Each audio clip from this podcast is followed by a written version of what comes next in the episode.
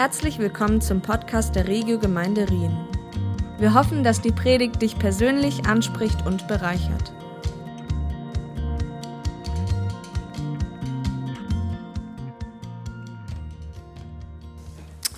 Ja, Wolfi hatte schon angekündigt, dass er ein, zwei Sätze sagen würde, aber jetzt bin ich doch ein bisschen verlegen. Also, ähm,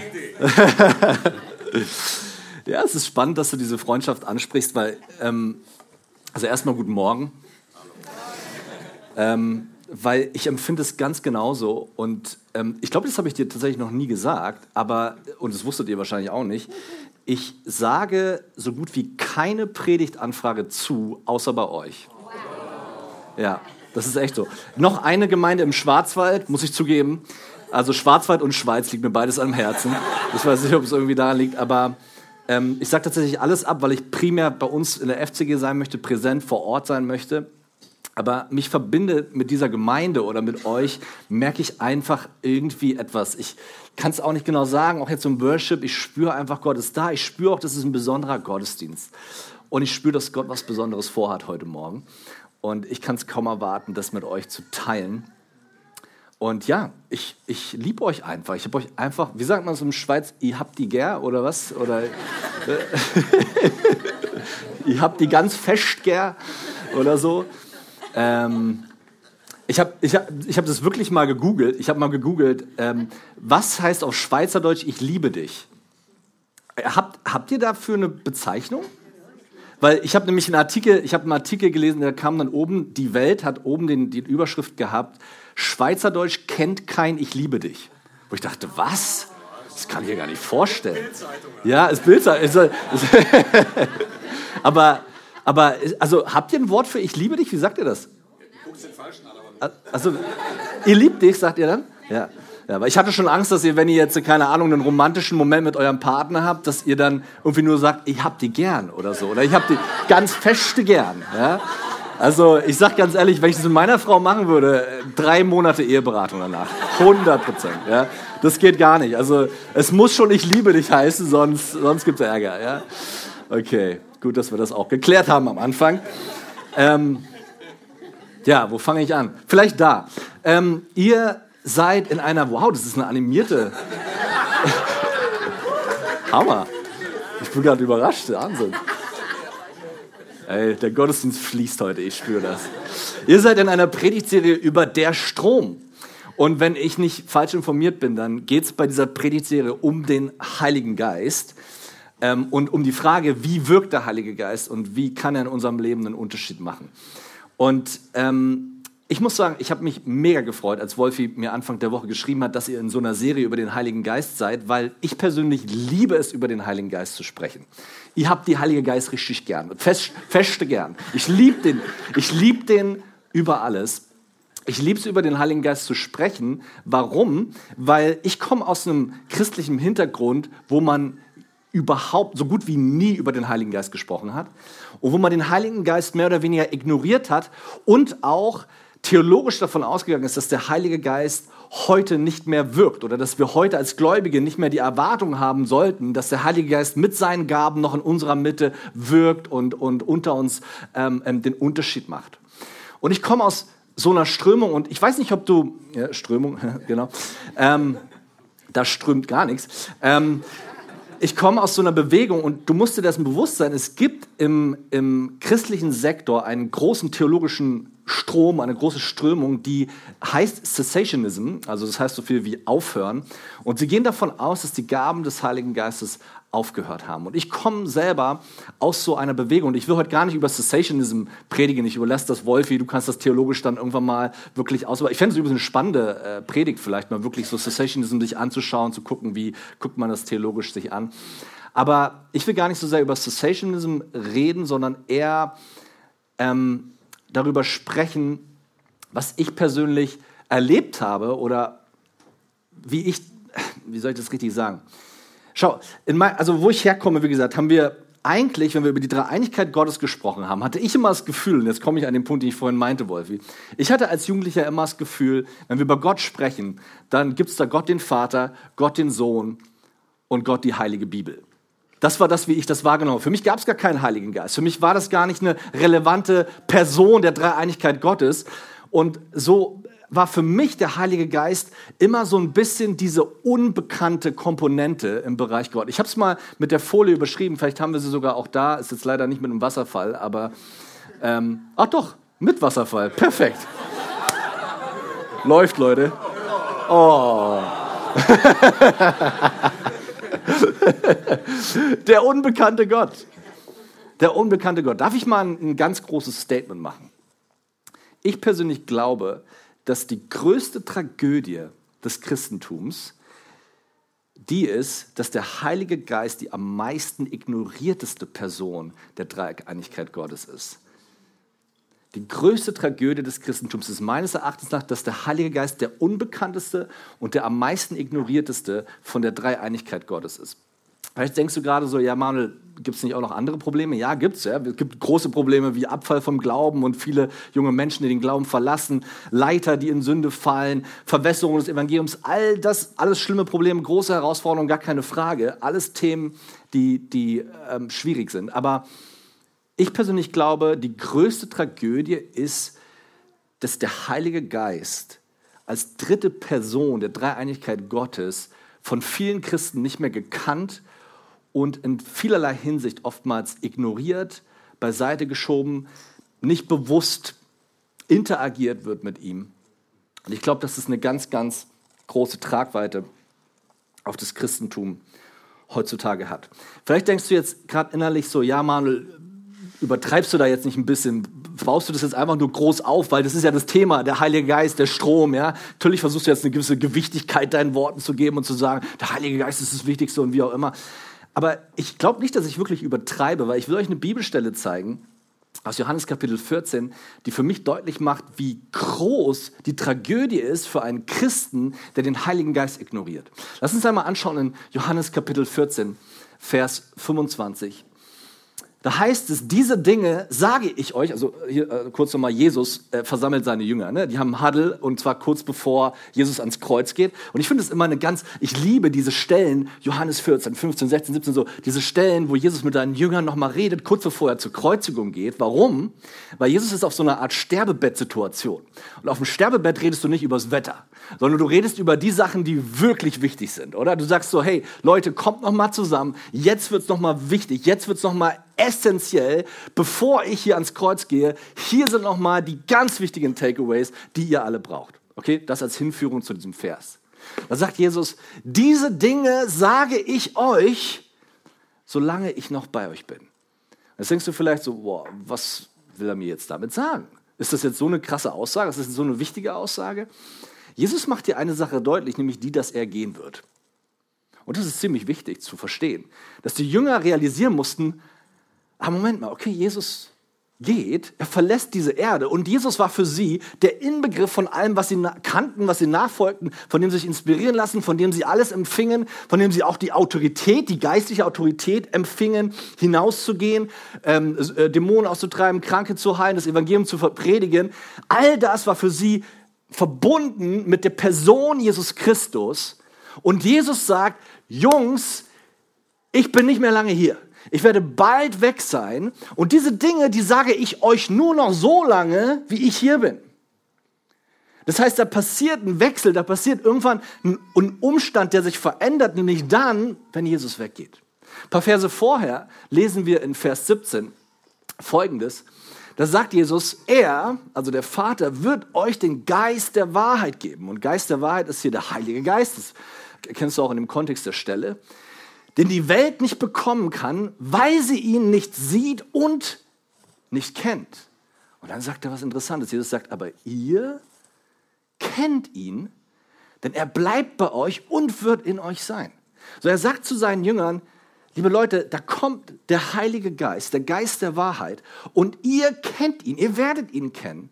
Und er wird nicht nur bei euch sein, was schon ziemlich cool ist, sondern er wird sogar in euch sein was die ganze Dimension ja nochmal sprengt und du merkst, okay, warte mal, der lebt sogar in mir. Das ist ja absolut abgefahren. Und dann sagt Jesus so was Interessantes. Er sagt, ich werde euch nicht als hilflose Weisen zurücklassen. Das Bild ist eigentlich ziemlich krass, wenn du drüber nachdenkst, ähm, hilflose Waisen. Also ein Waisenkind, auch gerade in der damaligen Kultur, war ja schon als solches hilflos, ja, ohne Schutz der Eltern und so weiter. Aber wenn du dann auch noch hilflos warst, im Sinne von keiner, der sich dir angenommen hat, was übrigens auch heutzutage ein Problem wäre, wenn du Waisenkind bist, du hast keine Eltern, die sich für dich einsetzen, keine Hilfsorganisation, die sich für dich einsetzt, äh, keine Pflegeeltern, kein nichts. Wenn du als Kind komplett hilflos dir selbst ausgeliefert bist, das ist eine Situation absoluter Hilflosigkeit. Absolut gefährlich, wenn nicht sogar eventuell tödlich.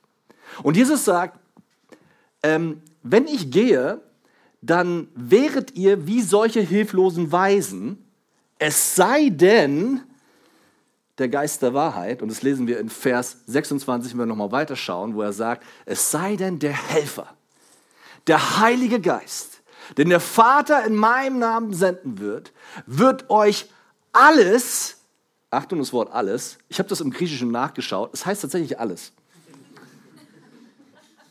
etymologisch. Ja? Alles abgeleitet. Ja, ich mache natürlich Exegese, ist doch klar. Er wird euch alles weitere lehren und euch an, sagt man gemeinsam alles, alles erinnern, was ich euch gesagt habe. Also Jesus macht hier deutlich, Jungs, hier findet eine Staffelübergabe statt. Hier findet ein, hier findet ein Wechsel statt. Ich gehe und wenn ich gehe und euch alleine lassen würde, dann wäret ihr wie hilflose Waisenkinder. Ihr werdet komplett aufgeschmissen, ihr könntet nichts tun, ihr werdet vollkommen, ähm, in Berlin sagt man am Arsch, aber hier sagt man es nicht, ne? Genau, deshalb sage ich es nicht. Deshalb sage ich es nicht. Ja? Okay, ihr hörtet ein Problem. Ja? Ähm, aber so ist es nicht. Ich lasse euch nicht als hilflose Waisen, sondern ich gebe euch, ich sende euch den Heiligen Geist. Und er wird euch an alles erinnern, was ich euch gesagt habe. Und er wird euch in alles hineinnehmen. Er wird meine Rolle übernehmen, die ich hier auf Erden hatte, die wird er übernehmen, denn er wird bei euch sein, er wird in euch sein. Und er ist der Helfer, der Beistand, der Parakletos im Griechischen auch wieder nachgeschaut. So, und er ist der, den Jesus gesendet hat. Und das ist die elementare Rolle des Heiligen Geistes. Verstehst du langsam die Tragweite der Tragödie eines Christen, der den Heiligen Geist, den Jesus sendet als Helfer, Beistand, als Ersatz, wenn du so willst, für seine reale Präsenz hier auf Erden, verstehst du die Tragödie eines Christen, der diesen Heiligen Geist nicht nur nicht kennt, sondern vielleicht sogar ignoriert und seine Wirksamkeit in Frage stellt. Begreifst du die Tragweite? Das ist absolut fatal. Und es ist absolut Tragödie, dass es Millionen über Millionen von Christen gibt, die ernsthaft meinen, Jesus nachfolgen zu können, ohne den Heiligen Geist. Ohne sich völlig auf ihn zu werfen, ohne völlig in diese Abhängigkeit mit ihm zu leben und sich ganz auf ihn zu werfen und zu verlassen. Das ist absolut fatal und erschüttert mich persönlich zutiefst. Aber vielleicht an der Stelle, du denkst vielleicht, dass ich jetzt, äh, weil ich das jetzt so energisch sage und ähm, da so voller Leidenschaft bin, dass ich da jetzt in diesem Bereich voll der Veteran bin ja, und schon voll alles drauf habe im Heiligen Geist, schon ewig mit ihm unterwegs sind, seit 20 Jahren. Ich musste ehrlich gestehen, dass mir diese Tragweite tatsächlich erst vor zwei Jahren in seiner Gänze bewusst geworden ist. Ich habe erst seit zwei Jahren, dass ich so ein bisschen, ähm, kennt, ihr, kennt ihr Autofahren ohne Servolenkung? Habt ihr das schon mal erlebt? Also Servolenkung kennt ihr ja, dein Rad dreht sich ja schneller oder leichter oder schlechter je nachdem, wie gut deine Servolenkung funktioniert. Meine Eltern damals noch so, die haben damals noch einen Trabi gefahren, hey, da hast du richtig gekurbelt, ey, da hast du Muskeln bekommen, einfach nur das Auto fahren. Das war der Wahnsinn. Und mir ist tatsächlich vor anderthalb Jahren, ist mir auch äh, bei meinem Toyota Jahres, ist die Servolenkung futsch gegangen. Und ich weiß noch, ich bin fast verzweifelt. Ich konnte fast nicht fahren. Ich, ich habe es nicht, fast nicht in die Werkstatt geschafft, ohne einen Unfall zu bauen, weil das so unfassbar anstrengend war, ohne Servolenkung. Und ich sage dir ganz ehrlich, so viele Christen fahren ohne Servolenkung. Als ich in der Werkstatt war und die Servolenkung wieder kam, hey, ich komme mit einem kleinen Finger, habe ich den hier gemacht. Verstehst du? Das geht auf einmal easy mit der richtigen Unterstützung, da läuft der Laden. Aber so viele Christen sind so am Kurbeln und so am Machen und so am Tun und so am Verzweifeln, weil sie die ganze Zeit versuchen, ohne den Heiligen Geist, ohne die Servolenkung ihr Auto zu fahren. So schön, dass wir auch heute dieses Bild mit dem Zebrastreifen und so hatten, so, ja. So dieses, so, die versuchen, ohne die Kraft des Heiligen Geistes durchs Leben zu gehen. Und das ist, ganz ehrlich, eine hochgefährliche Kiste und eine hoch anstrengende Kiste. Und ich muss dir ehrlich sagen, ich habe, glaube ich, 30 Jahre, und übrigens, ich werde heute viel von mir erzählen. Ich hoffe, es ist okay. Ich mache jetzt keine, keine klassische Predigt. Ich habe ja schon zu häufig gesagt, so, und ihr habt jetzt schon viele exegetisch perfekte Predigten von mir gehört. Ja? Da ist Vertrauen da. Ja? Ähm, da dachte ich mir, ich kann heute mal einfach ein bisschen äh, so labern, erzählen aus meinem Leben. Aber ähm, und ich habe auch schon eine Bibelstelle genannt. Ja, das muss man auch sagen. und Achtung Leute, es kommt nachher noch eine. Ja? Also nicht, dass ihr euch wundert. Nein, ich will auch gar nicht die, das Wort Gottes als solches hier in irgendeiner Form in Abrede stellen oder so. Das geht es mir gar nicht. Ich liebe es, aus dem Wort Gottes zu bringen, weil ich auch weiß, dass es Kraft hat und niemals leer ausgeht. Hey, ich liebe das über alles. Aber ich habe das schon so oft bei euch gemacht und ich dachte mir heute, ich erzähle mal was von mir. Und ich lasse euch Anteil haben von dem, wie dieser Heilige Geist tatsächlich mein Leben verändert hat. Und wie dieser Heilige Geist vor zwei Jahren signifikant angefangen hat, mein Leben ähm, in einer Art und Weise zu verändern, dass selbst meine Ehefrau gesagt hat, du bist jetzt ein anderer. Wenn dein Ehepartner sagt, bei dir ist was anders, dann weißt du, dass was anders ist. Weil dein Ehepartner, der kennt dich gut, der sieht dich immer nonstop, wie du im Alltag umgehst. Was ist vor zwei Jahren passiert? Etwas sehr Signifikantes ist vor zwei Jahren passiert, und zwar die Geburt meines dritten Kindes. Ähm, ich muss an der Stelle sagen, ähm, wir haben dieses Abenteuer, als meine Frau und ich haben dieses Abenteuer bestritten oder be, äh, be, äh, äh, wie sagt man, gestartet. Wir haben innerhalb von vier Jahren drei Kinder bekommen.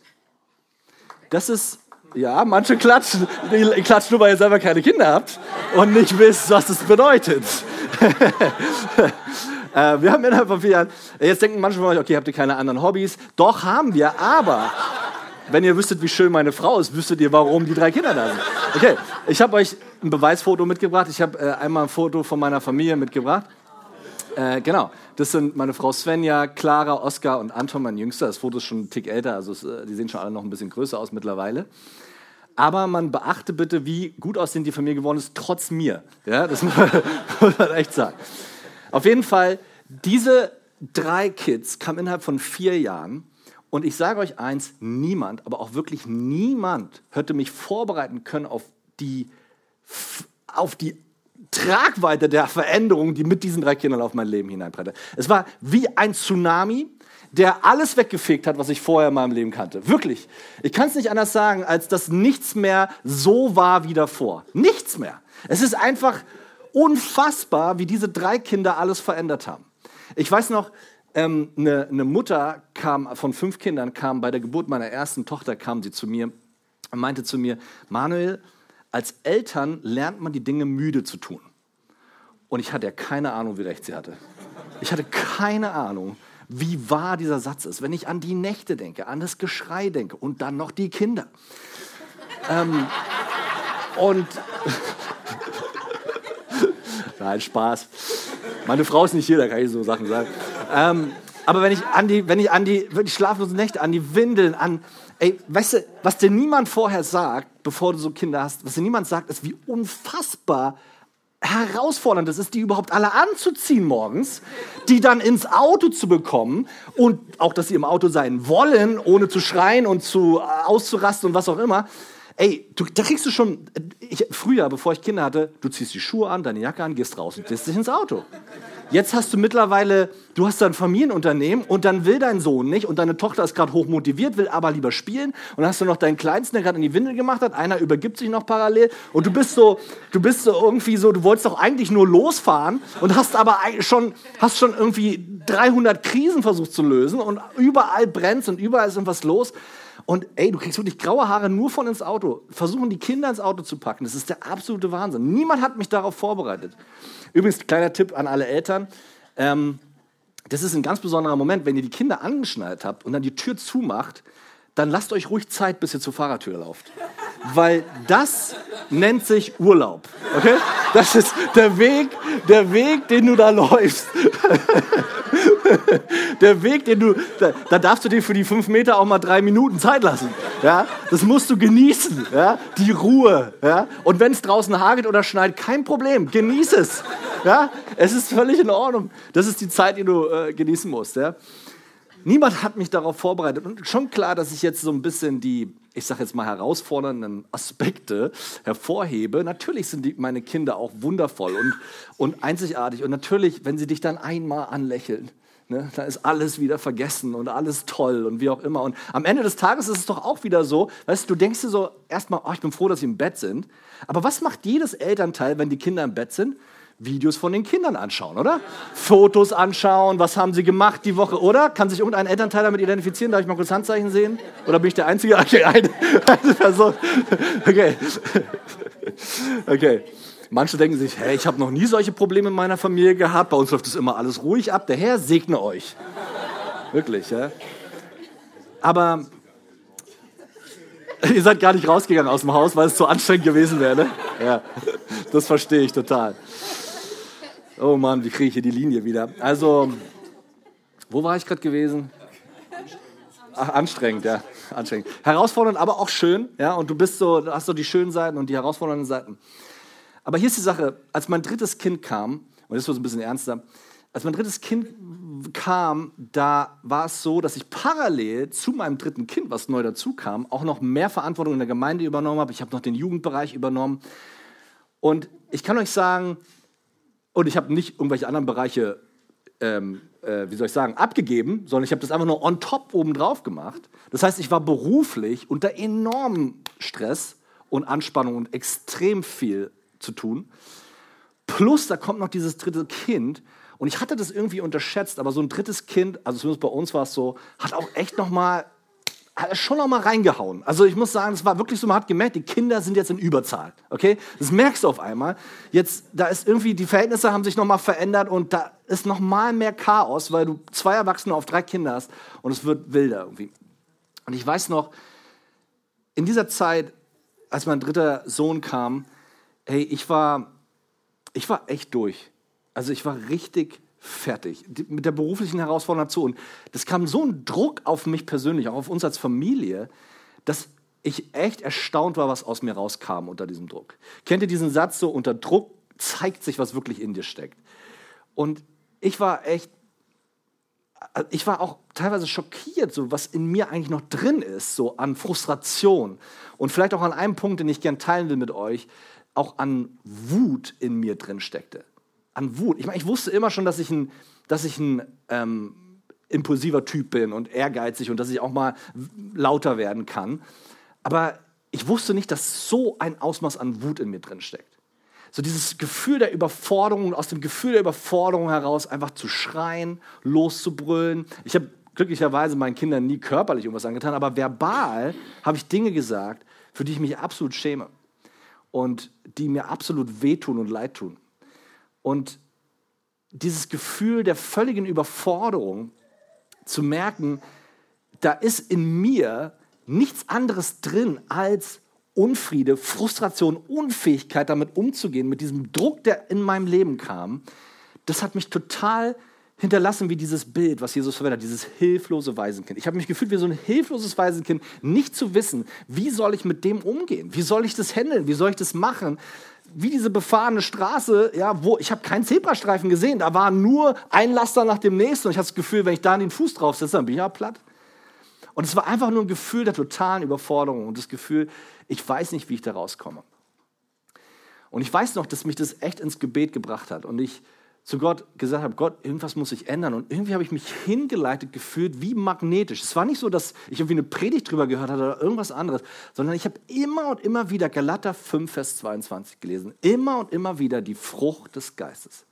Aber es Liebe, Freude, Frieden und so weiter und so fort. Kennt ihr die Stelle, oder? Und ich weiß nicht, ich habe mich so angesprochen gefühlt von der Stelle, weil ich in mein Leben geschaut habe und das Letzte, was ich gesehen habe, war Liebe, Freude und Frieden sondern Wut, Verzweiflung, Hoffnungslosigkeit, Unfähigkeit, liebevoll mit meinen Kindern umzugehen und meiner Ehepartnerin. Und ich weiß nicht, mich hat es in so, eine, in so einen Verzweiflungspunkt gebracht, wo ich einfach nur gesagt habe, Heiliger Geist, ich weiß nicht wie, aber du musst irgendwas machen. Diese Frucht muss anfangen in meinem Leben Realität zu werden, weil ich sehe davon in meinem Leben nicht besonders viel. Und ich reagiere nicht wahnsinnig geisterfüllt, wie es hier gerade in Galater 5, Vers 22 steht, sondern das sind ganz andere Dinge, die in mir hochkommen. Und ich weiß noch, dass Gott wie so, es war, es war keine Predigt oder kein, kein Bibelvers, oder gut, gut, es war schon irgendwie der Bibelvers, aber es war irgendwie so wie so völlig klar für mich, Manuel, fang an, eine so intime Beziehung mit dem Heiligen Geist zu führen, wie du nur kannst. Versuch so nah an den Heiligen Geist ranzukommen, wie es dir nur irgendwie möglich ist.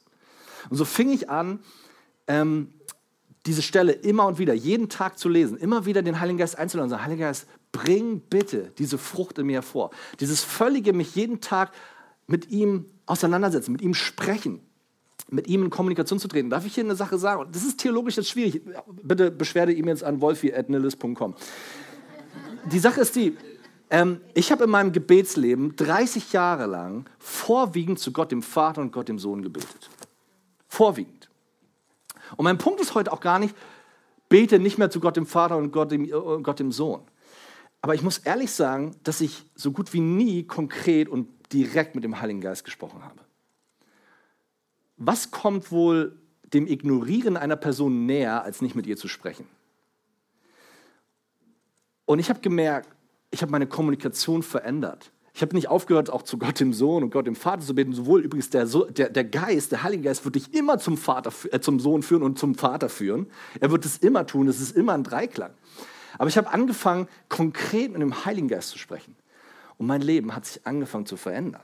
Erst ganz, ganz langsam, ganz, ganz schrittweise. Und meine Frau hat langsam angefangen, schon kritisch zu werden, zu merken, so, was ist mit dir los? Warum rastest du gerade nicht aus? Warum, was ist da los? Ja, es ist, jetzt, es ist schon krass, wenn man darüber nachdenkt, aber sie kennt mich in Situationen, wie ich sonst reagiert hätte und sieht plötzlich, dass ich nicht so reagiere und sie merkt ja schon so, okay, irgendwas ist anders. Und dann kam ein ganz entscheidender Moment und wirklich auch, ich will das hier gar nicht irgendwie runterspielen, dass das ein Prozess ist, ja, und dass das irgendwie sofort zack und alles war anders. Nein, so war es nicht. Es war wirklich monatelanges immer wieder vor zum Heiligen Geist kommen, mich hinzulegen und zu sagen, Heiliger Geist, ich bin hilflos, ich habe keine Antworten, ich krieg's nicht hin, ich komme nicht über die Straße ohne diesen Zebrastreifen, ohne diese Hilfe von dir. Ich komme nicht drüber. Und es war ein Prozess, ein schrittweises auf die Straße gehen und zu merken, oh, der Heilige Geist ist da. Aber dann gab es dieses eine signifikante Ereignis und das ist vor einem halben Jahr passiert bei der Heaven Come Konferenz. Und die Band kann auch gern schon nach vorne kommen, wenn ihr mögt, die Band, genau. Ähm, bei uns die Heaven Come Konferenz, übrigens war die Band dort auch äh, äh, fast voll, vollmännig so vertreten bei uns, oder da waren noch ein paar andere noch mit dabei, ähm, bei dieser Konferenz und es war echt der Hammer. Ich liebe den Worship bei euch, einfach. Ich habe als Gemeinde wirklich eine, eine, eine ich liebe auch die Predigten, aber ähm, ihr habt da echt irgendwie eine Berufung als, als Gemeinde, auch echt Lobpreis, ähm, übergemeindlich wirksam zu sein und ihr macht ja auch schon Videos ähm, und, und äh, Aufnahmen, Album ist schon fertig, ne? Kommt noch, ja. Ist prophetisch, sage ich, es ist, kommt noch. Ähm, habt da, ihr habt da eine starke Berufung. Und wir haben da wirklich tolle Gottesdienste gefeiert. Und da war dieser eine Gottesdienst, das war ungefähr an Tag drei der Konferenz. Und das, was ich dir jetzt erzähle, mag auf dich komisch klingen. Und glaub mir, es ist auch für mich komisch gewesen. Also es war nicht für mich unbedingt einfach. Es war der dritte Gottesdienst. Wir hatten einen Prediger dort, Jeff Collins. Und der predigte irgendwie so rum und es war eh ein wilder Typ und ähm, den konntest du auch nie einschätzen, was er als nächstes macht. Und dann weiß ich noch, dass er irgendwie plötzlich in seiner Predigt unterbrach und er nahm so sein iPad, klappte das zu und sagte, auf Englisch sagte er, somehow my notes make no sense anymore. Als ob die vorher Sinn gemacht hätten, die Noten. Das war, bei, dem, bei, dem war das, bei dem war das immer schon wild, so, weißt du, ich meine? Also, whatever. Auf jeden Fall, er macht so, er macht so diese Notizen zu. Und ich kann euch sagen, in dem Moment, wo er dieses Notizbuch zuklappt, war es wie, als würde meinem Herz irgendwas aufklappen. Ich kann es nicht anders sagen. Und ich spürte, wie eine Gegenwart Gottes über mich kam. Und ich spürte, dass sich irgendwas veränderte. Und es war nicht, dass irgendeiner für mich gebetet hat oder so, sondern ich spürte einfach nur, okay, Manuel, ich glaube, das ist ein heiliger Moment. Besser, du kniest dich jetzt mal hin. Und ich kniete mich also einfach hin und der Jeff hat da noch rumgepredigt und wie auch immer. Und ich spürte plötzlich, wie sich in meinem Körper was veränderte. Und glaub mir, ich habe das noch nie vorher erlebt. Aber ich spürte, wie plötzlich Kraftwellen durch meinen Körper schossen. Ich kann dir am ehesten vergleichen mit Geburtswehen, ohne dass ich jetzt wüsste, wie sie sich genau anfühlen. Ich war dreimal dabei, aber ähm, so ungefähr so hat sich, denke ich mir, also ich denke, dass ich schon ziemlich gleiche Qualen erlebt habe. Nein, nein, nein. Also es hat jetzt nicht, also schlimmer wahrscheinlich. Ja. Nein, es war, es war jetzt ja nicht Schmerz, es waren jetzt keine Schmerzen, sondern es war einfach nur, mein Körper war wie so, bam. Ich konnte, es war bam und es wurde immer doller, es wurde immer stärker. Ich fing an zu heulen und ich merkte einfach, Gott ist so mächtig an mir dran, wie ich es noch nie vorher erlebt habe in meinem Leben. Und ich war selber genauso davon überrascht wie wahrscheinlich alle anderen. Und ich spürte einfach, ich konnte mich nur noch hinlegen und diese Wellen wurden immer stärker und immer stärker. Und ich könnte hier noch so viel dazu erzählen, was da alles passiert ist und so weiter. Das ganze Ding hielt drei Tage an. Drei Tage am Stück. Du könntest vielleicht denken, ja gut, das war irgendwie nur ein emotionaler Moment im Gottesdienst. Nee, es hielt drei Tage an. Es hielt auch an, als ich auf dem Klo war. Das Einzige, wo es gestoppt hat, war, als ich im Bett schlaf. Ich habe sogar gesagt, Gott, ich habe gerade irgendwie, weil es war auch irgendwie anstrengend. Das muss ich mir vorstellen, wie so ein konstantes äh, ähm, Sixpack-Training oder so. Ähm, es war irgendwie, ähm, es hat nicht wehgetan in dem Sinne, aber es war körperlich anstrengend. Und ich habe Gott gesagt, Gott, bitte lass mich ein bisschen schlafen. Und er hat mich tatsächlich schlafen lassen. Und am nächsten Morgen ging es aber weiter. Und und das war alles, wenn du, das, wenn du da gewesen wärst damals und es gesehen hättest, hast du vielleicht gesagt, so, das ist schon irgendwie komisch, was da passiert. Schon irgendwie seltsam, wie du da irgendwie rumzuckelst und, und, und weinst und da am Rumzucken bist und keine Ahnung was. Schon seltsam. Und ich hätte wahrscheinlich selber gesagt, ist seltsam. Aber ich kann nur sagen, dass es passiert ist. Vielleicht ein Gedanke dazu. Ein, ein guter Freund von mir, ein Pastorenfreund, er kam zu mir und der kommt nicht aus einem charismatischen Background. Ich habe ihm davon erzählt. Der hat zu mir gesagt, Manuel, woher willst du wissen, dass das nicht ein dämonischer Geist war? Und das ist eine berechtigte Frage, weil wenn du mich gesehen hättest, hätte man das vielleicht sogar annehmen können. Nur hier ist die Sache der Frucht, die daraus entstanden ist. Hier sind die drei Sachen, die ich nennen würde, die aus dieser Begegnung heraus entstanden sind. Erstens, ich habe auf einmal einen unbändigen Hunger danach gehabt, nicht mehr zu sündigen. Ich, ich, ich kann es nicht anders beschreiben als alles in mir. Und nicht so, dass ich jetzt vorher willentlich immer lustig gesündigt hätte, sondern einfach der Punkt, alles in mir sträubte sich dagegen, zu sagen, auch nur einen Gedanken zu haben, der in irgendeiner Form unheilig oder nicht Gott ehren könnte. Alles in mir sträubte sich dagegen, irgendwas zu tun, zu denken, zu sagen, was irgendwie gegen, gegen das sein könnte, was dem Heiligen Geist gefällt. Eine zweite Sache, die kam, war ein unbändiger Hunger, mich nur noch mit Geistlichem zu füllen. Ich habe, glaube ich, fast vier Monate am Stück keinen Film mehr geschaut oder so, weil ich einfach so einen Hunger hatte nach mehr von ihm und gesagt habe, ich will mich nicht füllen mit irgendwas anderem, ich will mich füllen mit ihm. Und hier ist jetzt nicht mein Argument, wir dürfen keine Filme mehr gucken, aber ich habe einfach gemerkt, für mich war eine Season eine Zeit, wo das einfach wie so nicht mehr relevant war, einfach nicht mehr für mich wichtig oder, oder, oder, oder das, was ich nachjagen will. Und die dritte Sache war eine unglaubliche verstärkte Liebe für meine Mitmenschen und auch für meine Kinder. Ich kann, äh, sorry, äh, ich kann sagen, dass ähm, ich wirklich durch den Heiligen Geist vier Monate am Stück nicht einen einzigen Wutausbruch zu Hause hatte. Vier Monate. Das kannst du nicht natürlich erklären. Das ist die Kraft des Heiligen Geistes.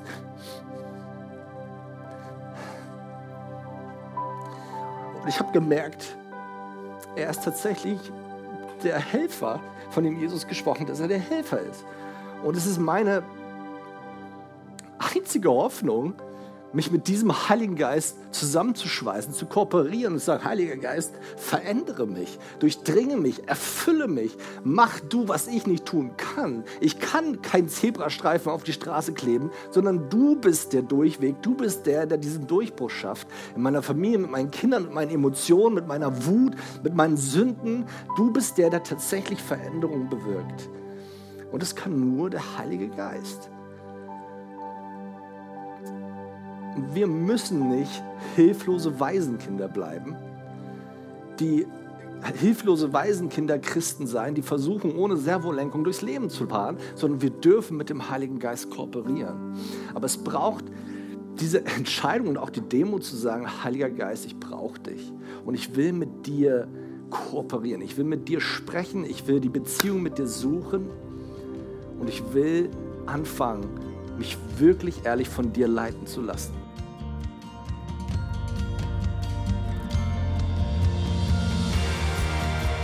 Es freut uns, dass du heute zugehört hast. Für weitere Predigten, Informationen und Events besuche unsere Gemeindewebseite www.regiogemeinde.ch.